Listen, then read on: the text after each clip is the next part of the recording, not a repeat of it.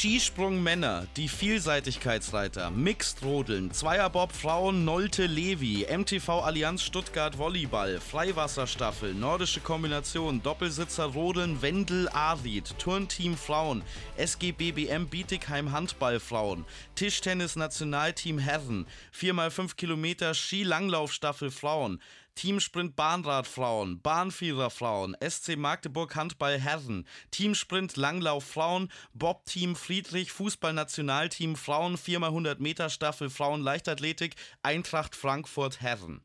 Körny, was haben all diese Teams gemeinsam?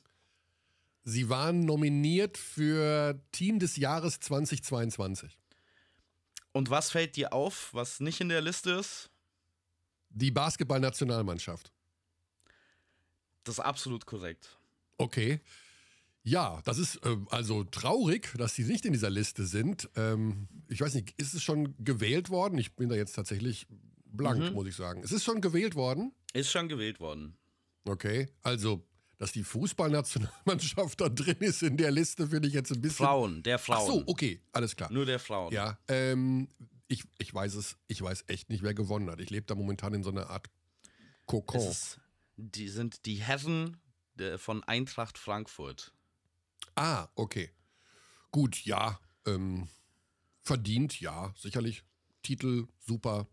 Ähm, aber interessant, wer, wer, da alles mit, mit dabei war. Also, wenn wir über den Zustand des Basketballs mhm. in Deutschland reden und dass ähm, die EM ja möglicherweise so ein Punkt ist, wo man nochmal einen Boost für Öffentlichkeit schaffen konnte.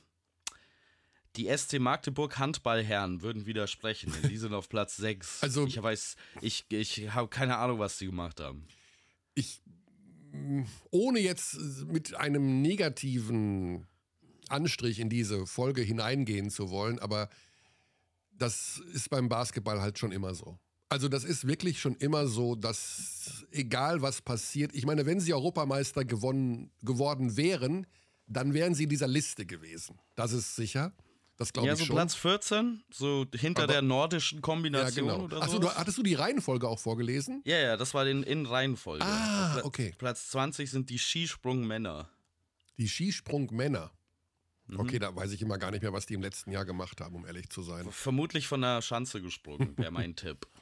Okay. Ja, ist, Basketball bleibt aktuell, oder was heißt aktuell, ist immer noch so ein bisschen unter dem Radar von vielen Dingen weiß nicht, die Lobby außerhalb des Basketballs für Basketball ist nicht da. Es gibt nicht den Infantino des Basketballs. Obwohl, den, den will ich gar nicht ich haben. Ich glaube, das ist auch keine ist auch so traurige so. Angelegenheit. Nee, das ist eigentlich ganz gut so. Ja, das war mein einer Einstieg, den ich mir für den Podcast überlegt hat, hatte. Der andere Einstieg war, Mensch, Curdy, dieses Finale, oder? Eins für die Ewigkeit. Also spannend wirklich bis zum letzten Moment. Nakamura gegen Carlsen. Wahnsinn. Ja.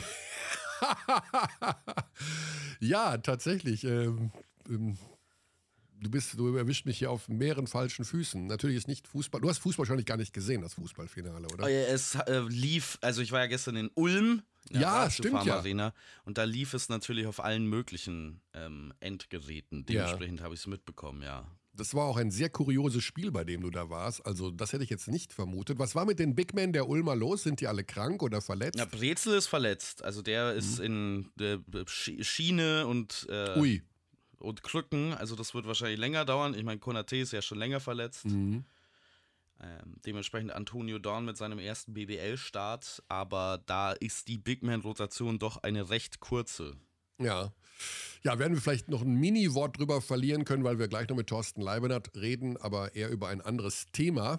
Äh, reinstarten wollen wir eigentlich. Du hast Twitter-Beef. Nee, kann man das sagen? Twitter-Beef hast du ja Twitter nicht. Nein, hast du Ach ja nicht. Aber du hast ja äh, auf Mike James geantwortet.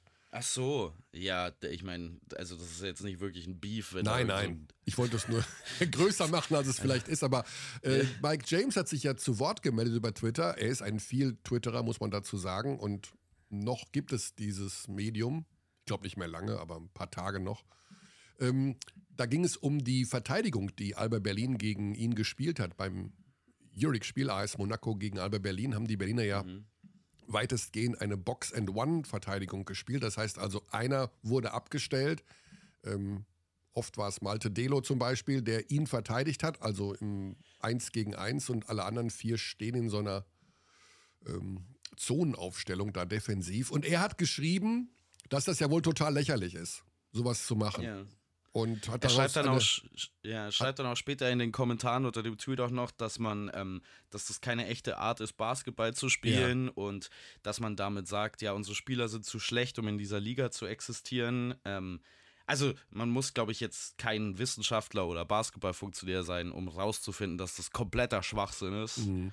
Äh, ich verstehe auch nicht ganz, woher diese, dieser Ärger kommt weil Mike James ein sehr gutes Spiel gemacht hat. Ja. Also der hat alles richtig gemacht, was man gegen eine Box-and-One-Verteidigung als derjenige, der diese N-One-Defense auf sich zukommen hat, machen muss. Ist mhm. den Ball schnell losgeworden, hat dafür gesorgt, dass seine Mitspieler involviert waren. Also eigentlich kann man das nicht viel besser spielen, warum man dann trotzdem so angepisst ist, keine Ahnung. Ja. Vor allen Dingen wird er unter Umständen damit erreichen, dass demnächst es mehrere ab und zu mal einstreuen gegen oh ihn. Oh ja, Oh ja, Weil also ich habe ja mit Thomas Pech gesprochen ähm, in Ulm und das Lächeln auf dem Gesicht von Thomas Pech, auch wenn man das Spiel verliert, bei der Frage danach, was man mit Mike James' Kopf angestellt hat, hat deutlich gezeigt, ja, ich glaube, wir spielen das ähm, in der Rückrunde nochmal so. ja, also war natürlich ein sehr unglückliches Ende hinten raus. Ähm, gutes Spiel von Alba, kann man nicht anders sagen. Auch da ja wieder diese Verletzungs- bzw. Erkrankungsproblematik. Komatje war kurzfristig außer Gefecht, aber eines der besten Spiele von Alba, eigentlich beim AS Monaco, äh, mit sehr viel Herzblut, mit sehr viel Engagement. Also das Thema Krise auch bei elf Niederlagen so zu thematisieren, fällt dann schwer. Ähm, vielleicht wenn es jetzt gegen Maccabi nochmal in die Hose geht, am Donnerstag ist das, glaube ich, das letzte Spiel vor Weihnachten, Heimspiel, das würde ich jetzt mal zu einem kleinen Mini-Must-Win umformulieren. Äh, dann kann man vielleicht nochmal anders sprechen, aber da muss so ein bisschen die Unruhe jetzt mal raus mit einem Sieg. Hätte fast funktioniert gegen Monaco.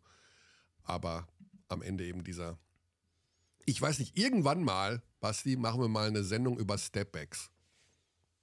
Das ist ja ein Schrittfehler. Okay. Es, ist ein, es, ist, es ist ein Schrittfehler, Nein. der nicht gepfiffen Nein. wird. Doch. Nein. Doch. Nein. Doch. Nein. Doch. Nein. Doch.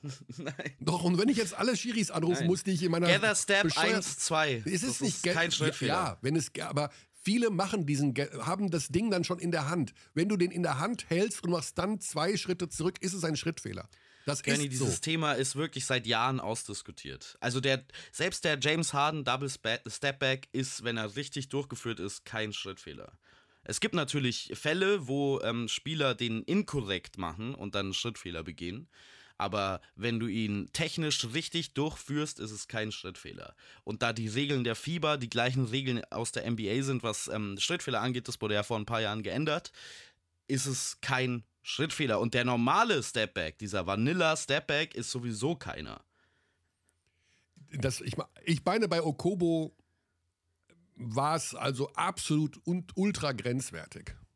Weil wenn du den Ball in der Hand hältst, fest hältst und machst dann zwei Schritte, egal in welche Richtung du das machst, ja, ja. ist das, das ein gather, Schrittfehler. Nein, das ist ein Gather Step und dann hast du die zwei Schritte. Es ist, Nein. So, es ist ja, so. Dann, dann, dann also, mache ich das jetzt immer. Dann nehme ich den Ball in die Hand und gehe zwei Schritte nach vorne. Ja. Oder zur Seite.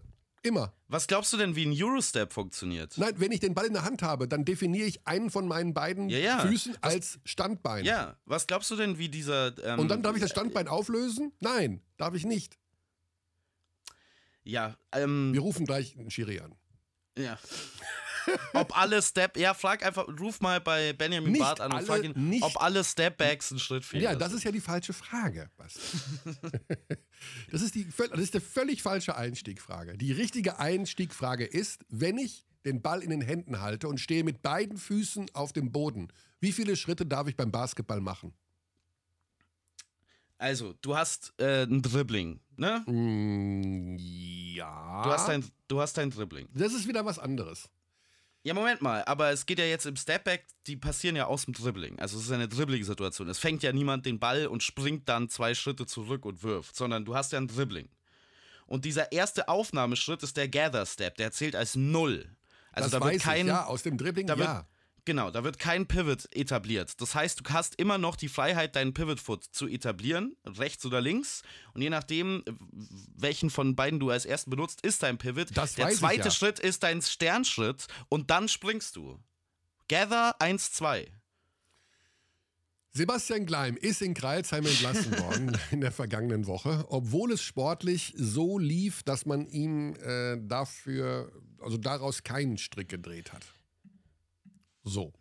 Das Ja, weiß ich nicht, ob das wirklich der Wahrheit entspricht. Das stand auf jeden Fall in der Pressemitteilung. Genau. Ja, aber weiß ich jetzt nicht, ob das wirklich. Ähm, Es war, jedenfalls, ist. es war jedenfalls eine sehr kühl formulierte Pressemitteilung, also ohne vielen Dank für die geleistete Arbeit und äh, alles Gute auf dem weiteren Weg äh, in die Zukunft und so weiter, dass man die Vermutung hatte, da ist irgendwas vorgefallen.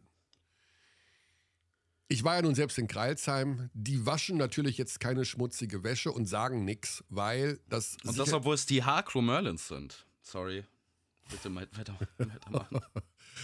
Ähm, weil die natürlich auch, ich denke mal, arbeitsrechtlich da noch nicht ganz im Reinen sind für den Fall, dass der Vertrag noch nicht aufgelöst ist und Gleim hat ja einen Dreijahresvertrag, äh, da geht es sicher noch, noch um Abfindung oder Arbeitsgericht. Also wenn du da jetzt irgendwas rausposaunst, was schädigend sein kann für den anderen Vertragsnehmer, dann ist das schlecht. Deswegen sagen die natürlich nur, wir haben den Reset-Knopf gedrückt. Das hat äh, Ingo Enskat tatsächlich gesagt. Und fangen nochmal von vorne an. Ähm, wir haben natürlich ein paar Quellen aktiviert, ohne dass ich Namen nennen darf und werde, aber es soll in diesem Bereich der zwischenmenschlichen ähm, Geschichte zwischen Team und Trainer nicht funktioniert haben. Äh, das kann unterschiedliche Verläufe haben und da will ich auch gar nicht groß spekulieren. Komischerweise waren die letzte Saison nicht da. Das lässt mich hinreißen zu der Tatsache, dass das mit den neuen Spielern zu tun hat, die jetzt diese Saison dazugekommen sind. Die haben sich mit dem Trainer nicht verstanden. Also ich habe zwei, ich habe mehrere Gedanken dazu, Körny. Ja. Ähm, mein erster Gedanke ist, natürlich kann man als Kreis, aus Kreisheimer Sicht nicht sagen, dass man mit dieser sportlichen Situation zufrieden ist. Also weiß ich jetzt nicht, woher das kommt. Das stand also da, das stand in dem Ja, ich weiß, das stand da, aber es ist halt, also man steht bei 3 und 7, spielt gegen den Abstieg. Das ist, glaube ich, nicht der Anspruch, den man in Kreisheim hatte vor dieser Saison. Ich glaube, dass es so ein bisschen schwer zu kombinieren ist. Wir sind mit dem Sportlichen nicht zufrieden nach dieser sehr erfolgreichen letzten Saison, wo man ja international guten Basketball gespielt hat. Die Art und Weise, wie man jetzt äh, Sebastian Gleim los wird, ist eiskalt. Also, das hat sich fast so gelesen wie Emil Judoka bei den Boston Celtics, dass da was vorgefallen sein muss. Wir wissen das jetzt natürlich nicht, aber wenn da nichts Schlimmes vorgefallen ist, dann ist die Art und Weise, wie Kreisheim sich von einem Coach verabschiedet, der durchaus viel Erfolg auch in Kreisheim gebracht hat, gerade letzte Saison, schon ein bisschen daneben. Also es ist ähm, schon krass, so eine Pressemitteilung ohne Bild, ohne irgendeine Thematisierung von wie die letzte Saison gelaufen ist, ohne ähm, die, die, Art und Weise, wie ja der Basketball auch begeisternd war letzte Saison nochmal äh, erwähnt wird. Es ist einfach so ein, ein Kick in den Hint allerwertesten. Ja, also wie gesagt, es ist sehr, sehr viel Spekulation. Einerseits eben die zwischenmenschliche Geschichte. Taktisch äh, muss er ja wohl das Konzept von Isalo versucht haben zu kopieren, hat dadurch. Äh, Ja, hat er ja erfolgreich. Also das Ja. Playbook letztes Jahr war ja einfach Isalo. Ähm, und das hat ja auch funktioniert. Ich meine, gegen Ende der Saison ist es ein bisschen ähm, nach unten gegangen. Man hat die Playoffs recht knapp verpasst. Aber gerade denk mal zurück an diese erste Saisonhälfte, wie begeisternd Kreisheimer Basketball war. Und das war quasi eine nahtlose Fortsetzung von Thomas Isalo. Genau, aber ähm, ja, wir werden jetzt gleich Thorsten Leibenhardt hinzuschalten, der ja auch mal Trainer war und jetzt als Sportdirektor arbeitet für Ratio Farm Ulm. Und ähm, der hat mir mal in einem Gespräch gesagt, er versucht Trainer zu sein, ohne ein Arschloch zu sein. Und das ist so ein bisschen den Gedankengang, den ich jetzt bei dieser Situation in Kreilsheim gehabt habe. Äh, wenn man sich so alle Trainer, die man so kennengelernt hat im Gespräch, das sind, das sind alle schon oft spezielle Typen, die sich auf eine ganz besondere Art durchsetzen müssen, die eine ganz besondere DNA haben und die im Grunde ja doch ein recht einsames Leben oft innerhalb der Mannschaft führen, weil sie mit allen Charakteren zurechtkommen müssen. Und diese Sozialkomponente, die unter Umständen in Kreilsheim zu kurz gekommen ist, weil es da keinen richtigen Draht zum Team gab, ähm, wie man sowas entwickelt, wie sowas entstehen kann, wie sowas auch zerstört werden kann, das ist vielleicht manchmal abseits von den ganzen sportlichen Geschichten. Das System klappt nicht, findet nicht die richtigen Auszeiten, die richtigen Worte. Ähm, vielleicht auch eine, eine, ziemlich wichtige Angelegenheit. Wir holen mal Thorsten Leibenhardt dazu. Dann sind wir wieder ultra pünktlich, so soll es ja sein. Ich höre dich, Basti Ulrich hört dich, wir hören dich. Und danken, Servus, Basti. Danken schon mal für deine Zeit. Ja, der ist noch so ein bisschen unter Schock von dem Spiel gestern, aber da kommen wir vielleicht ganz, ganz, ganz am Ende noch dazu. Oh, Schock ist Könnt ja, ihr gerne machen. Schock ist ja gar nicht Nein, richtig. das sieht er gar nicht so, weil der hat Basketball verstanden, hat auch gesehen, mit welcher Line-Up wir angetreten sind. Schon, schon so ein kleiner ja. Seitenhieb gegen mich, glaube ich, war das. ich habe es gerade schon im. Du kannst das interpretieren, wie du möchtest. ja, Basti hat sehr viel Basketballverstand. Also, unser letzter Gesprächsgast letzte Woche hat mich jetzt nochmal gelobt für den Sachverstand von Basti. Das war Thomas Isalo. Ja, also ich hätte jetzt auch gesagt, dass es wichtig ist, dass äh, dieser Sachverstand bei euch im Podcast vorhanden ist. Ja, gut, okay. Und äh, das kann man auch als Seiten verstehen. ja, ja, ich, ich habe das alles verstanden, aber es stört mich gar nicht. Also ich, äh, ich nehme das so, wie ich finde das eher lustig. Du hast mir mal den Satz gesagt, man du würdest gerne, also du wärst gerne, du möchtest, du bist ein Trainer, möchtest es sein, ohne ein Arschloch zu sein. Und dieser Satz ist mir so ein mhm. bisschen hängen geblieben, weil der natürlich ähm, ja beinhaltet, wie man in einem Umfeld als Trainer arbeitet, wo eben ja zwischenmenschlich vielleicht manchmal es gar nicht so passt, weil man mit den Typen nicht ganz zurechtkommt, weil da vielleicht zwei, drei Typen dabei sind, die auf einer ganz anderen Wellenlänge sind als man selbst man muss ja trotzdem mit allen zwölf oder mit noch mehr Spielern klarkommen. Und daher wäre genau. so ein bisschen diese Geschichte, wie managt man das als Trainer, dass man ab und zu eben auch mit Spielertypen arbeitet, die so ganz anders sind als man selbst. Gut, also wie geht man mit Spielern um? Ich versuche zu Beginn einer Saison eine, eine Basis zu schaffen, ähm, die dann auch abgerufen werden kann äh, in, in Situationen, wo es äh, vielleicht etwas schwieriger wird, ja, wo der eine unzufrieden ist, enttäuscht ist oder so. Und die Basis, die, die, die beschreibe ich, dass ich ihm sage, wir haben die gleiche Zielrichtung. Ähm, wir haben wir haben die gleichen Erwartungen an eine Saison. Der Spieler möchte größtmöglichen individuellen Erfolg, aber er möchte halt auch den größtmöglichen mannschaftlichen Erfolg. Ähm, individueller Erfolg ist klar, weil das sich natürlich auch für zukünftige Vertragsverhandlungen positiv ähm, macht. Aber der Spieler ist auch schlau genug, dass er weiß, wenn ich mit der Mannschaft Erfolg habe, dann wird sich das auch positiv auswirken auf zukünftige Vertragsverhandlungen. Und jeder macht ja halt wirklich auch Mannschaftssport, weil er mit einer Mannschaft Erfolg haben will, ja. weil er Titel gewinnen möchte. Ein Trainer arbeitet mit genau der gleichen Zielvorgabe. Ich möchte natürlich den mannschaftlichen Erfolg. Ja, ähm, das hilft mir in, in meiner persönlichen Situation. Auch deswegen macht ein Trainer Sport, weil er Titel gewinnen möchte. Aber gleichzeitig ist es für den Trainer natürlich auch von Vorteil, wenn er es schafft, seine Spieler individuell zu verbessern. Das heißt, ich möchte auch, dass die individuell möglichst gut dastehen. Mhm. Und das heißt, all das, all die Maßnahmen, die ich treffe, die treffe ich, weil ich die gleichen Ziele habe wie der Spieler. Wenn der Spieler das begreift, dann ist es für ihn etwas leichter, auch ähm, die ein oder andere schwere ähm, Entscheidung von mir zu akzeptieren. Wenn er die ganze Zeit schon darauf aus ist zu denken, naja, der will mir was Böses, der hat nicht die gleichen Ziele wie ich, dann wird es natürlich extrem schwierig, unpopuläre Maßnahmen entsprechend zu kommunizieren, sodass er sie akzeptiert. Was bedeutet das denn, wenn du dann aber einen Spieler hast, wo du merkst, du kommst dann trotz alledem nicht mit dem klar? Und du musst vielleicht entgegen deines Naturells oder entgegen deiner Persönlichkeit dann doch mal Dinge tun, die du eigentlich nicht tun möchtest. Machst du das dann naja, oder also, verkneifst du dir das dann? Nee, auch in, in meiner ähm, Zeit ist es vorgekommen, dass ich mich von Spielern getrennt habe, weil ich das Gefühl hatte, ähm, entweder für beide Seiten stimmt es sportlich nicht mehr oder ähm, es passt vielleicht auch menschlich nicht. Also mhm.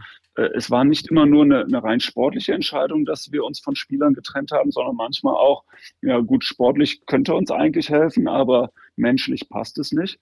Sodass ich im Vorfeld immer sehr genau geschaut habe, ähm, werde ich denn mit dem können. Ich war immer der Meinung, ich brauche nicht diesen klassischen äh, Stefan Effenberg in einer Mannschaft, sondern ich bin dankbar, wenn wir alle miteinander gut auskommen. Ich glaube, das ist mittelfristig die deutlich konstruktivere Art, mit jemandem äh, oder als Gruppe zusammenzuarbeiten. Ja? Wenn man sich untereinander gut leiden kann. Ja? Und wenn, also es ist auch für mich deutlich leichter, mit jemandem zusammenzuarbeiten, den ich auch gut leiden kann. Aber ähm, eine, eine Entlassung war für mich auch immer nur die allerletzte Konsequenz. Bis dahin muss ich alles unternommen haben, um doch noch auf, eine, auf einer guten Ebene mit einem Spieler zusammenzuarbeiten. Das halte ich auch für ganz wichtig. Ähm, eine Entlassung ist das ist, ist die letzte Maßnahme, die man ergreifen kann und nicht eine, die man relativ schnell aus der Schublade kramt. Wenn man jetzt aber mehrere Spieler hat, also dann sozusagen die Mannschaft, die Mehrzahl an Spielern gegen den Trainer sind, die Mehrzahl mit dem Trainer nicht klarkommen. Ich weiß nicht, ob das in deiner Karriere schon mal passiert ist, dass du das Gefühl hast, irgendwie sind die eher so gegen mich oder sowas. Ist man da nicht dann doch auf verlorenem Posten? Also kann man da noch irgendwas machen, wenn man merkt, man hat die Mehrzahl des Teams nicht mehr hinter sich? Dass die so gegen einen sich verschworen haben oder so, kann, spürt man sowas? Merkt man das so in Ansätzen? Also ich habe es nicht gemerkt in meiner Karriere äh, als Trainer. Ähm, vielleicht war es trotzdem so. Ich glaube aber auch, dass dann ein ein Verein oder die Vereinsverantwortlichen die Reißlinie, äh, die Reißleine ziehen müssen. Ja, ähm, also wenn man wirklich die Mehrheit einer Mannschaft nicht mehr ähm, auf seiner Seite hat, dann, dann kann man ja auch als Trainer machen, was man will. Dann wird man die nicht dazu bekommen, dass sie vernünftigen Basketball spielen. Mhm. Ich habe einmal eine Situation erlebt, ähm, da hatte ich nicht das Gefühl, die Mannschaft äh, war gegen mich oder so, aber die Mannschaft war komplett verunsichert. Die hat in einer Situation, sowas von verunsichert gespielt, dass ich mich gefragt habe, naja, ich habe es ja anscheinend nicht geschafft, denen ähm, Sicherheit zu geben, denen Selbstbewusstsein zu geben. Und das hielt ich für eine so schwierige Situation, ähm, dass ich die Vertrauensfrage gestellt habe. Und äh, ich habe gesagt, ähm, ja, wenn ihr der Meinung seid, ich bin nicht mehr der Richtige für die Tätigkeit, dann trete ich zurück. Mhm. Ähm, was ich denen nicht gesagt habe, ähm, war, dass es für mich ausgereicht hätte, wenn nur eine einzige Person in der Mannschaft ähm, diese Frage mit Ja beantwortet hätte. Ja? Ah, okay. ähm, also hätte einer von zehn Spielern oder zwölf Spielern, wie viele wir damals waren, gesagt, äh, ich glaube, der Thorsten ist nicht mehr der Richtige, der schafft es nicht, uns äh, diese Sicherheit zu geben, ähm, die wir benötigen im Abstiegskampf, ähm, dann wäre ich zurückgetreten. Aber damals, ähm, das hat mir zumindest der Kapitän gesagt, gab es eine einstimmige Meinung, äh, Thorsten ist der Richtige und soll weitermachen. Mhm. Was ja auch nicht ganz so einfach ist, dann für den Trainer, der dann sozusagen diesen, ich will es nicht Machtkampf nennen, aber in irgendeiner Form ist es ja dann so, der Unterlegene ist, dass der damit klarkommen muss, dass ihm Dinge nachgesagt werden. Also, der ist zu, ich meine, ganz im Ernst, Thorsten, ich, ich persönlich, und Basti geht es glaube ich auch so, wir kennen euch ja privat oder persönlich gar nicht ich kenne dich ja wirklich nur aus den ganzen Jahren von der Seitenlinie. Hallo, wie geht's? Zack, bumm, was machen wir? Zack, wie geht's dir? Zack. Aber ich habe ja überhaupt keine Ahnung, wie ein Trinkieri funktioniert, wie ein Israel González funktioniert, wie ein nicht mal Dennis Wucherer, mit dem ich jetzt ja schon einige Zeit auch beruflich zu tun habe, den kenne ich ja auch gar nicht so richtig. Ja? Aber wir haben und wir haben aber eine Vorstellung wie ihr tickt oder wie, wie Trainer ticken. Also natürlich glaubt ja, es, man, dass so ein Also es wäre ja auch. Ja, das ist ja klar. Also ich glaube nicht, dass der Trinkieri zu Hause sitzt und bastelt gerade mit Kastanien und Streichhölzern äh, Schafe für die Kinderkrippe. Keine Ahnung, irgendwie sowas. Also, weißt du, was ich meine? Also, der wird schon irgendwo ein Teil der Wahrheit, wie der tickt im Leben, sehe ich ja an der Seitenlinie und daraus mache ich mir ein Bild. Der Gonzales ist bestimmt ein bisschen sanfter drauf als ein Jasikevicius. Keine Ahnung. Also wir versuchen jetzt abzuleiten, wer am ehesten die Kinderkrippe bastelt. Nein, die Frage ist, wie, komm, wie gehe ich damit klar, dass wenn ich jetzt entlassen werde, weil ich scheinbar zwischenmenschlich nicht funktioniere, dass man mir das nicht nachsagt für immer und ewig. Dass es dann heißt, ja, den können wir nicht nehmen, der kommt ja mit den Spielern nicht klar. Das ist ja auch irgendwo naja. rufschädigend fast. Ja, naja, also vielleicht wird sogar umgekehrt ein Schuh draus. Ich kann mich erinnern, dass du mir äh, bei geschlossenem Stift des Öfteren gesagt hast, naja, ich bin mir nicht sicher, ob du ein guter Headcoach bist, du bist zu nett. Ja, ähm, und da, das ist ja auch ein, ein in dem Fall negativer Ruf, der mir vorausgeeilt ist. Ähm, mm. Ich glaube, man muss sich als Vereinsverantwortlicher darüber im Klaren sein, welche Ziele man verfolgt will ich jetzt kurzfristigen Erfolg, dann bin ich mir sicher, dass ein, ein Mensch, der vielleicht eher aneckt und ein bisschen auch kompromissloser mit den Spielern umgeht,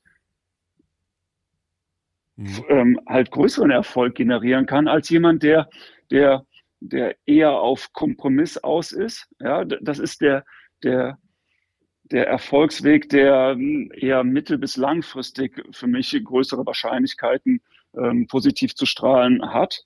Ähm, aber wenn ich was kurzfristig erreichen will, dann würde ich wahrscheinlich sogar mir die, den Trainer aussuchen, der, der wirklich kompromisslos ist, der knallhart ist, der auch bewusst mal mit einem Spieler aneckt. Mhm. Ja, das, das, ich halte das per se nicht für verkehrt. Und, und wenn man sich den einen oder anderen Trainer im erfolgreichen europäischen Basketball anschaut, dann, dann muss man attestieren, ja, die, die harten Hunde, die sind durchaus äh, noch in der Mehrzahl. Ja, in der NBA ist es mittlerweile anders. Da kannst du dir das nicht erlauben. Ja.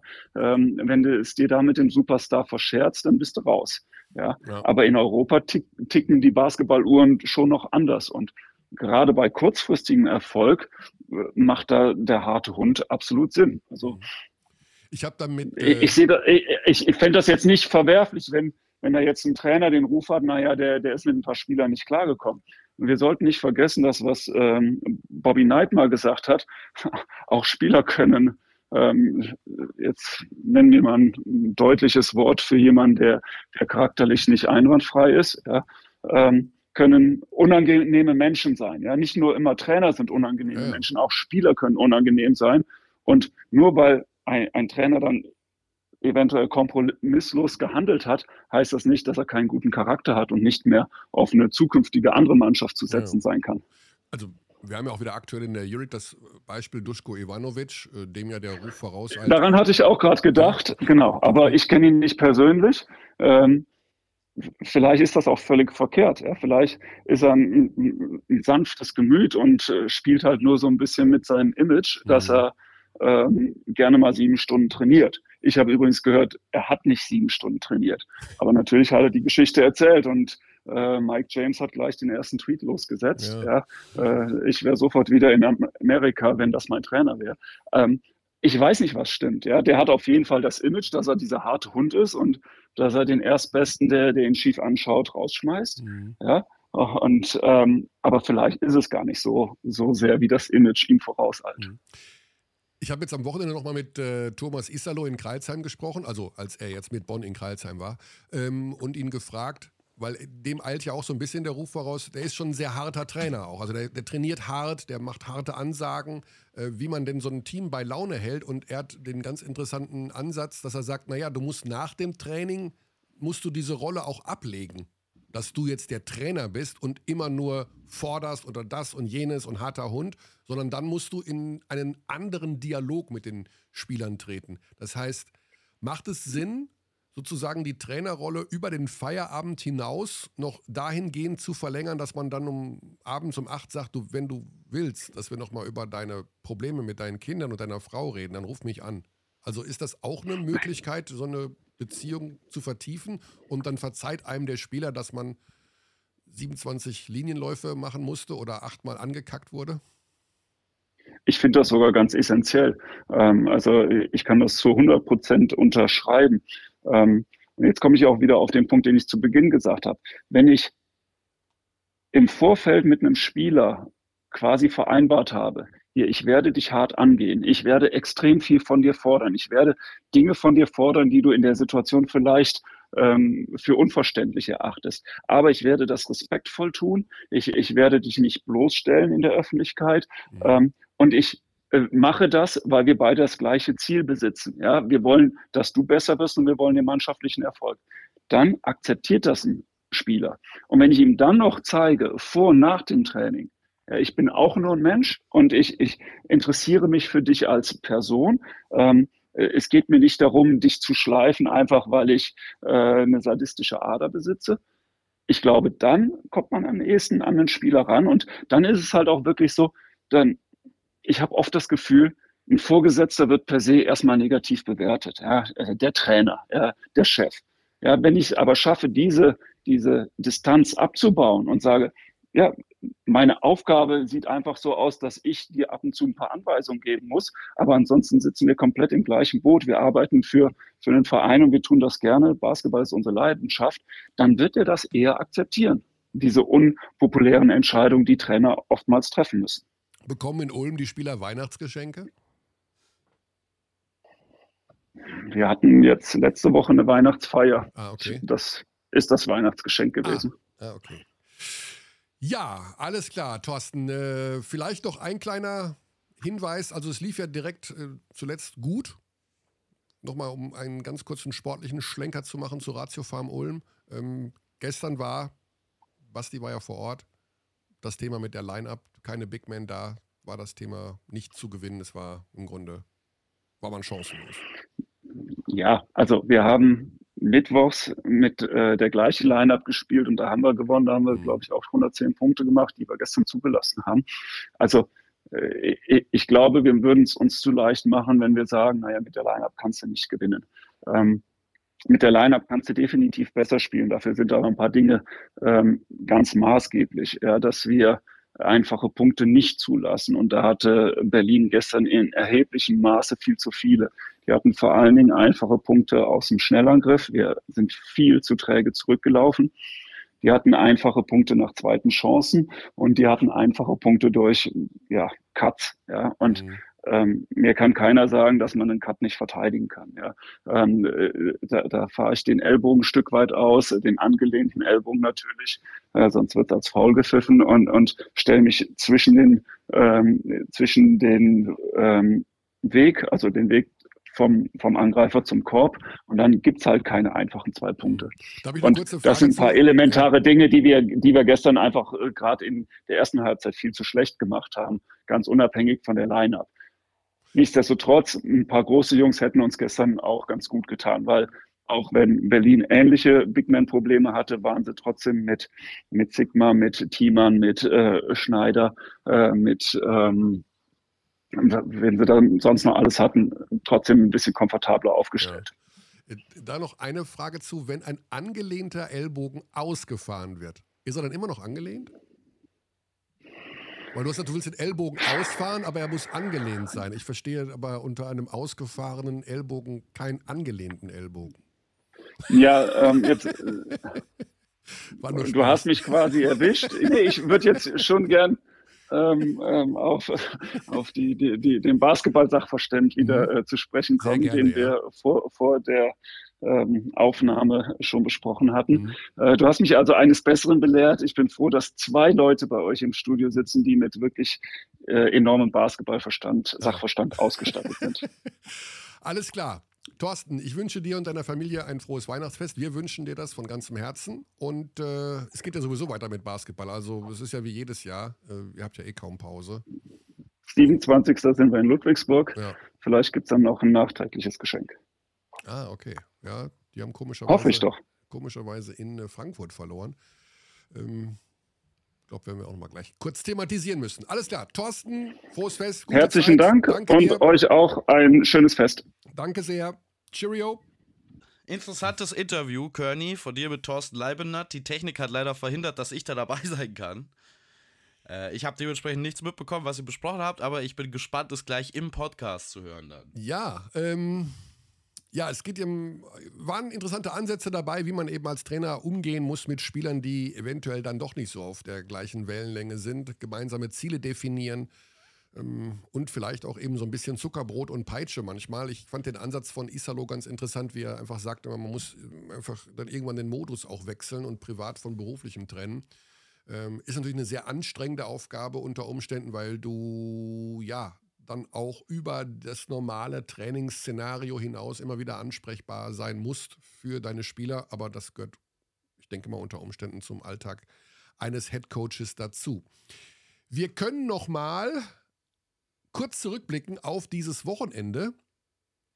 Du warst ja in Ulm und ähm, ich war in Kreilsheim und habe die Bonner gesehen. Und ich muss ganz ehrlich sagen, also da wir ja letzte Woche die Telekom Baskets Bonn Extravaganza gefeiert haben, schöner Folgentitel übrigens, Basti, sehr schönes Wort, Extravaganza, so ein leicht vergessenes Wort, was man nicht vergessen sollte. Das ist eine Mannschaft, die irgendwie, also die ersten zehn Minuten wahnsinnig viel Spaß gemacht hat. Die Laufwege, die Art, wie sie funktionieren.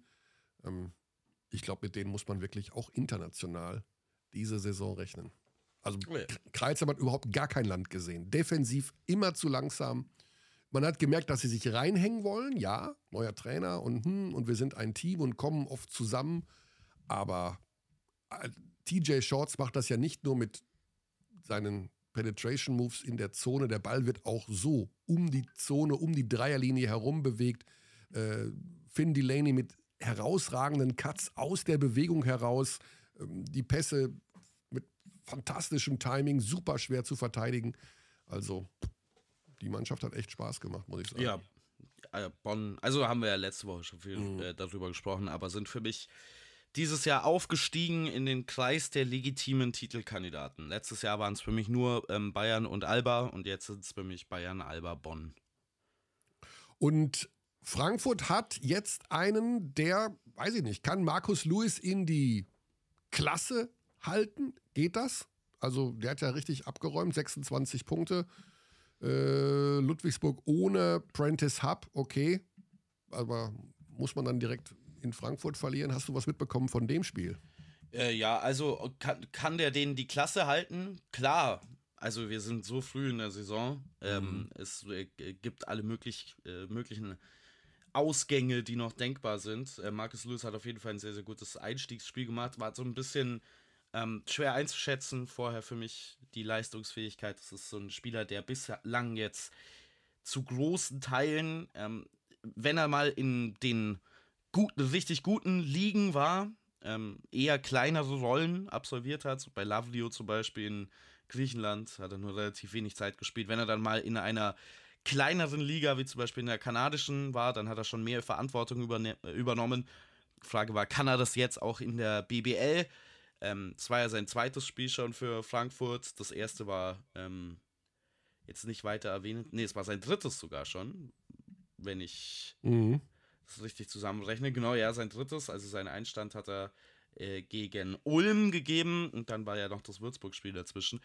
Die ersten beiden Spiele waren jetzt relativ aufregungslos. Jetzt äh, trifft er hier natürlich alles. Also 5 von 6 von der Dreierlinie, 5 von 5 aus dem Zweierbereich. Das wird jetzt mit Sicherheit auch nicht immer so gehen. Für mich ist er jetzt kein Spieler, der so ein unbedingter Zielspieler ist im klassischen Sinn. Das ist eigentlich mehr jemand, der in eine Rolle passt, also jemand, der eingesetzt werden muss, jemand, der als Shooter gerade ähm, findbar sein muss, aber der jetzt natürlich aufgrund der Situation in Frankfurt eine etwas andere Offensivrolle übernehmen muss. Jetzt hat es in diesem Ludwigsburg-Spiel hervorragend funktioniert. Ob man das jetzt dauerhaft von ihm erwarten kann, wage ich aber eher zu bezweifeln. Würzburg, über die müssen, glaube ich, in äh, den nächsten Wochen auch mal ein bisschen ausführlicher reden. Das wird äh, ja allmählich eine Mannschaft, vor der man tatsächlich ständig sich verbeugen muss. Sonst haben sie auch noch in Oldenburg gewonnen. Was Sascha Filipowski da mit diesem Kader macht, ich will jetzt, also ohne denen zu nahe zu treten, da steht jetzt nicht Talent hinter oh, jedem. Also da, ja. würde ich, würd ich widersprechen. Also die Guard-Rotation ist super. Die Guard-Rotation ähm, ist, ja, die ist in Ordnung, aber die ist mehr als in Ordnung. Die Gasrotation ist halt sehr ungewöhnlich für den heutigen Stil Basketball zu spielen. Das sind so ein bisschen die Midrange Kings der Liga, was mhm. glaube ich auch die Mannschaft ein bisschen schwer zu verteidigen macht für viele gegnerische Teams, weil genau bei den Würfen, die du normalerweise erzwingen willst vom Gegner, ist Würzburg richtig, richtig gut, weil sie da viele Optionen haben. Cameron Hunt ist ein MVP-Kandidat. Absolut. Ein also- Wahnsinns, also eine Wahnsinnssaison bisher. Der trifft seinen Dreier gar nicht mehr, was komisch ist, weil der eigentlich ein sehr, sehr guter äh, Schütze äh, ist. Hatte ja auch schon diese 50, 40, 90 Saison. Äh, Wenn der jetzt auch noch mit dazu kommt, dann ähm, ist das momentan einer der feinsten Scorer in der Liga. Äh, kreiert viel für sich selbst, äh, kreiert jetzt weniger für andere Spieler, aber begeht dabei auch wenige Fehler. Aber diese Spin-Moves, diese verschiedenen Konter gegen verschiedene Defensiven, das ist schon richtig fein. Und das ist jetzt nicht der einzig talentierte Spieler offensiv im Kader bei Würzburg. Also ich finde den Kader ziemlich gut und jetzt kommt der auch immer mehr so zusammen. Wie gesagt, äh, ein, ein etwas ungewöhnlicher Spielstil. Auch Philipp Hartwig fehlt ja nach wie vor. Grüße Ja. gehen raus als ähm, defensiver Anker. Also das ja auch nochmal ein Faktor, der dann Mhm. hoffentlich später in der Saison nochmal dazukommt. Ähm, also ich würde der Kaderzusammenstellung mehr Props geben als du. Dementsprechend bin ich jetzt nicht überrascht, dass das gut läuft bei Würzburg. Und sie brauchen noch dringend einen, die brauchen nicht dringend, aber das wäre natürlich schön, wenn in dieser sportlichen Erfolgswelle sich noch ein neuer Namenssponsor findet, wobei es wohl auch nochmal Gespräche wieder mit S. Oliver gibt, dass die sozusagen zurückkommen ins Boot. Ähm, da gibt es wohl einen neuen Chef und sowas alles. Also muss man mal abwarten, vielleicht äh, gibt es da auch nochmal ein Comeback. So, pass mal auf, jetzt rufen wir mal Benny Barth an. Schiedsrichter Mhm. um nochmal diese Sache mit dem Stepback-Dreier hier nicht zu klären, aber nochmal. Ich weiß ja, was du meinst und du hast ja auch recht. Also Gather Step, ja, nein, klar, logisch. Aber bei mir, ich sehe halt manche Stepbacks, wo ich denke, das ist dann nicht mehr Gather Step, sondern das ist einfach ein Schrittfehler. Ja, die gibt's natürlich, ja. Ja, die gibt es. Und deswegen rufen wir jetzt mal Benny Barth an, der. Äh, Warte, ich steige aber mit deiner These ein, ne? Also ich frage ihn erstmal zu deiner ursprünglichen These des Podcasts. so, da ist er jedenfalls schon. Benny, grüß Benny dich. Barth, guten Tag. Herzlich willkommen Servus im Podcast, miteinander. im Podcast Abteilung Basketball. Ich steig mal mit Kearneys An Einstiegsfrage zu diesem Podcast ein. Sind alle Stepbacks Schrittfehler? Ach, Nein, nein, natürlich nicht. Gut, Das- das vielen Dank, auch- Benny, für deine Zeit. Ähm, haben wir das geklärt. Macht's gut, ich wünsche euch was. Haut rein. Nein, ähm, natürlich sind nicht alle Stepbacks Schrittfehler. Aber es gibt doch viele, deswegen wäre es schön, wenn du uns doch mal aufklärst, weil Benny, äh, Quatsch, Basti hat schon über Gather Step und alles philosophiert. Beim, Ui. Beim Okobo-Wurf von Monaco gegen Berlin hatte ich ihn im allerersten Moment, den wirklich ohne die Slow-Mo gesehen zu haben, dachte ich mir, der hält den Ball in beiden Händen und dann macht er diese beiden Schritte zurück. Und dann ist das ja Mhm. aus meiner Sicht ein Schrittfehler. Du kannst ja nicht, wenn du stehst, den Ball in den Händen hast, stehst mit beiden Beinen auf dem Boden und machst dann den Stepback, eins, zwei, hinter die Linie, dann ist das ja nicht regulär. Sag mir, dass ich richtig liege. Also, warte mal, ich habe die Szene nicht gesehen, deswegen kann ich das jetzt Mhm. äh, nicht nachvollziehen. Ähm, er steht und hat den Ball in den Händen. Er hat ihn also zugepasst bekommen und steht mit Nein. beiden. Nein, nein, also- nein, nein, nein. Er ist, es ist aus dem Dribbling. Das ist eine ganz wichtige Unterscheidung. Ja. Ja. Also er dribbelt Genau, ist im das ist eine 1 gegen 1. riesenwichtige Unterscheidung. Ja. Schickt mal Odolo zu Boden und dann kommt der Stepback. Ja, ich, es war ja wohl auch ein korrekter Wurf. Nur, was ich sehe halt öfter Würfe, wo ich denke, das ist dann nicht mehr der Gather Step. Die, die haben die, den Ball in den Händen, beide Ja. Füße auf dem Boden und dann machen sie zang, zang, gehen sie hinter die Linie und dann werfen Ja. sie. Also ich glaube, ich glaube, was uns am meisten verwirrt bei der ganzen Geschichte ist ja immer, dass es einen Richtungswechsel gibt. Und wir sind es ja eigentlich immer gewohnt, jetzt, äh, wenn der Ball in einer Hand oder beiden Händen zur Ruhe kommt, dass dann zwei Schritte Richtung Korb gemacht werden, Layup und so weiter. So, dieser Stepback ist ja aber eigentlich nichts anderes. Ne? Ähm, er hat er hat dieselben Voraussetzungen, also wann der Ball aufgenommen wird und wie viele Schritte dann noch erlaubt sind, nur dass wir eine Richtungsänderung haben. Und die macht uns im Kopf natürlich immer ein bisschen nervös und wir sagen alle, oh Gott, das muss ein Schrittfehler sein. Aber grundsätzlich gilt natürlich völlig das Gleiche. Und wenn Basti hier schon vom Gather Step geredet hat, dann ist ja meine Antwort hier schon fast überflüssig, weil er hat schon alle Fachtermini gebraucht. Äh, das Entscheidende ist ja wirklich, äh, ähm, wann wird der Ball aufgenommen und ist ein Bein am Boden, dann ist das der Gather Step und danach sind noch zwei Schritte erlaubt, um dann zum Wurf hochzugehen. Und wenn es jetzt eins, zwei nach vorne Richtung Korb sind und wir machen Layup oder einen Floater oder was auch immer, dann ist das legal. aber wenn er einen nach vorne und dann nochmal einen nach hinten macht, dann ist es genauso legal. Sieht nur anders aus und sieht komisch aus und äh, äh wir müssen uns da alle ein bisschen was äh, dran gewöhnen. Also mein Grundsatz, und ihr wisst ja alle, ich bin gar kein großer Regelkenner, sondern Manager. ähm, Regelmanager, ich, ich hab, okay. Ich hab, ja, genau, ich versuche viele Sachen zu managen und mit Schwarmintelligenz zu lösen dann auch, gerade bei IRS. Äh, aber der Punkt ist halt einfach, was ich gelernt habe, als diese Gather-Step-Geschichte vor ein paar Jahren eingeführt wurde. Nicht alles, was komisch aussieht, ist ein Schrittfehler, weil so haben wir ja früher oft auch gepfiffen, beziehungsweise ihr kommentiert. Ja, also es ist, es ist einfach so, ihr müsst, ihr müsst euch genau das nochmal vorstellen. Der Ball wird aufgenommen, das ist der Schritt null. Und dann der nächste Schritt ist eins, zwei. Und wenn das dann in die Luft geht zu einem Wurf, wie auch immer der ausgesieht, äh, dann ist das legal.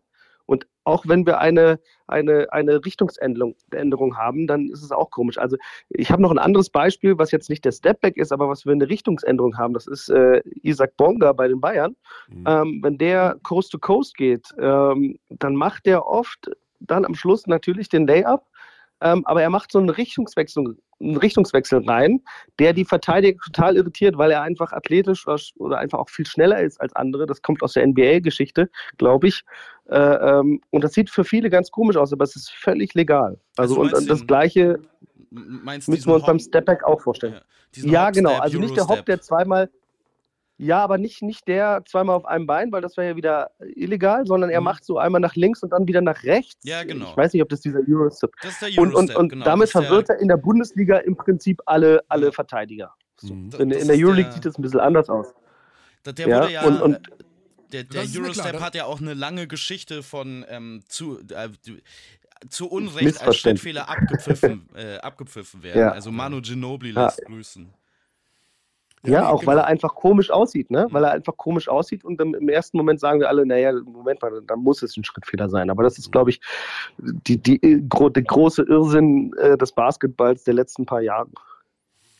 Ja, vielleicht bin ich da auch. Also ich weiß das alles. Das, also ja, also Eurostep, klar, da, da, das ist alles in Ordnung. Hör auf zu lachen, Basti.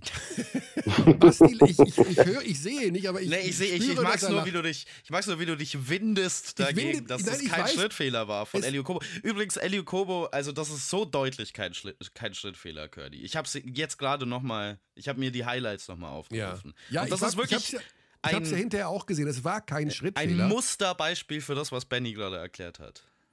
Ja, ich, hab, ich sag doch nur, dass es aber immer wieder auch Situationen gibt, wo ich glaube, dass es dann doch Schrittfehler. Also nimm, wir müssen nicht über James Harden reden, aber du willst mir nicht erzählen, dass alles von dem, was der macht, kein Schrittfehler ist. Und nee, NBA ist nochmal eine ganz andere Geschichte. Ist ja noch eine andere Geschichte. Also in der NBA haben also, sie ja jetzt tatsächlich in dieser Saison hart, angefangen, sehr viel härter ähm, Schrittfehler und Carries abzupfeifen. Das war tatsächlich mhm. so eine Emphasierung, die sie draufgelegt haben. Dieser Double Step Back von James Harden ist aber, wie vorhin schon mal gesagt, in der Theorie legal. Das Problem ist, dass da die Fußarbeit extrem präzise sein muss dafür. Und es gibt natürlich Spieler, die diesen Move kopieren und die Fußarbeit nicht richtig ausführen, wodurch es dann zu einem Schrittfehler wird. Aber ja. in der Theorie ist das Ding legal. Okay, gut. Ja. Benny, Körny, wir müssen uns einfach daran gewöhnen, dass das Spiel schneller wird und unsere schwachen Augen von uns älteren Menschen dann auch immer ja, Moment, mehr Probleme du, haben. Ist das, jetzt, ist das schon dein Rücktritt jetzt vom Schiedsrichterwesen, was du gerade hier Absolut nicht. Ich bin, im, ich bin im Herbst meiner Karriere und den genieße ich voll. Okay, alles klar. Unrasiert und fern, unrasiert und fern der Heimat. Äh, ja, genau. Wir wünschen dir ein schönes Weihnachtsfest, Benny. Vielen Dank oh, für das wünsche ich euch auch. kurzfristige äh, Verfügbarkeit und ja, wir sehen uns in den Hallen dieser Welt. So machen wir das. Frohe Weihnachten euch Cheers. und bis bald. Ciao, ciao. Ciao, Benny. Ciao, ciao. Okay. es ist alles geklärt, es ist alles gut. Ich habe ja auch ja, nur im ich Prinzip müsste ja. man das mit Video machen, aber du kannst dir auch gerne mal, also B-Ball Breakdown ist ein ähm, sehr empfehlenswerter YouTube-Channel für alle, die sich vielleicht ein bisschen tiefer gehen, mal mit Basketball und auch so Plays, Playtypes und so beschäftigen möchten. Und B-Ball äh, Breakdown schaue ich deswegen nicht mehr so viel wie früher, weil die irgendwann dazu übergeswitcht sind, sich aus, äh, ausnahmslos äh, fast nur noch mit Schrittfehlern zu beschäftigen. Und da gibt es wirklich Stunden Content für Leute, die wissen wollen, wie ein Schrittfehler funktioniert und wie nicht. Mhm. Wahrscheinlich war es also im ersten Moment bei, bei Okobo auch nur der Wunsch der Vater des Gedanken, weil ich dachte, ach komm, ey, das, was war. Nee, also er macht einen, er fängt einen Ball, er macht einen Jab-Step, dann dribbelt mhm. er zu seiner Rechten, dann nimmt er den Ball auf, der äh, rechte Fuß wird als Pivot etabliert und dann äh, kommt der linke nach und dann wirft er. Ja. Okay, ja, die Euroleague in dieser Woche noch mit zwei Spielen. Lass uns das abschließend noch zu Ende bringen. Die Bayern werden in Kaunas spielen am Freitag, den 23. nochmal ein schöner kleiner Ausflug nach Litauen. Dort, wo offiziell übrigens das Final Four stattfinden wird. Oder das, ja. Ja, also das steht jetzt fest. Und nächstes Jahr soll das Final Four wohl wieder in Berlin sein. Mhm. In der Euroleague. Okay, also ist das Thema was, wo war es angedacht? Abu Dhabi, irgendwo da unten, erstmal vom Tisch. Naja, also es war ja schon mal in Final Four, das in Berlin stattfinden sollte und da wissen wir auch, was passiert ist. Also schauen wir mal, ob das dann tatsächlich so stattfindet. Ja. Aber in Kaunas, das hat natürlich schon sehr viel Charme. Äh, also das muss man als Basketballtourist eigentlich mitnehmen.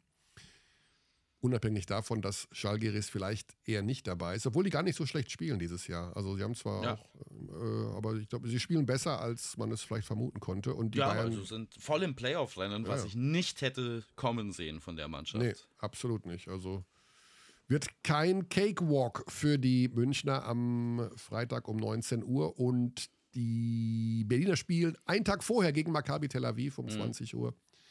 Das muss man mal sehen, ob da ja, Maccabi Tel Aviv bislang 1 und 6 on the road. Auswärts ja. ein Sieg, sechs Niederlagen.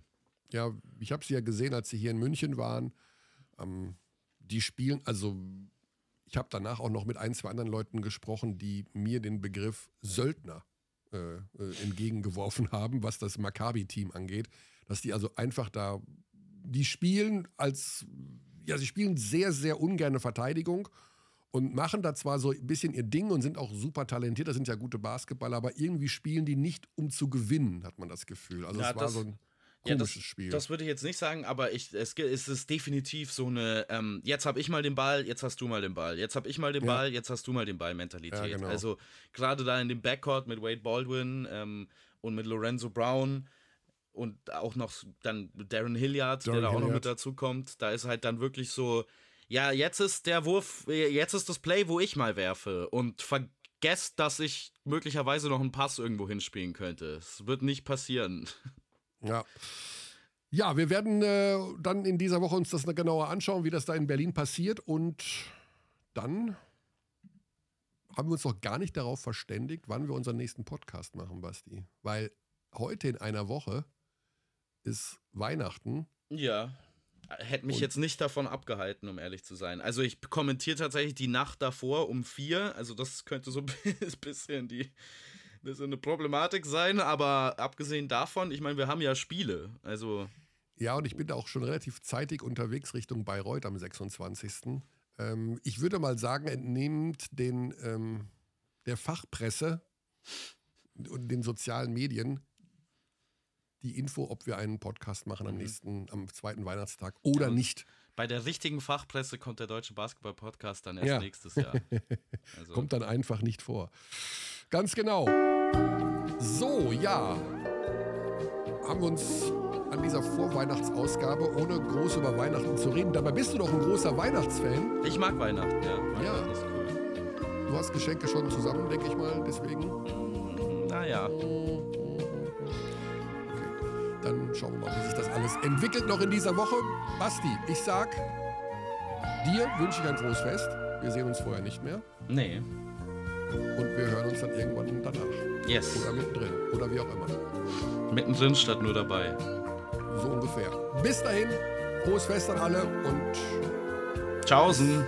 Eventuell nächstes Jahr. Mal schauen.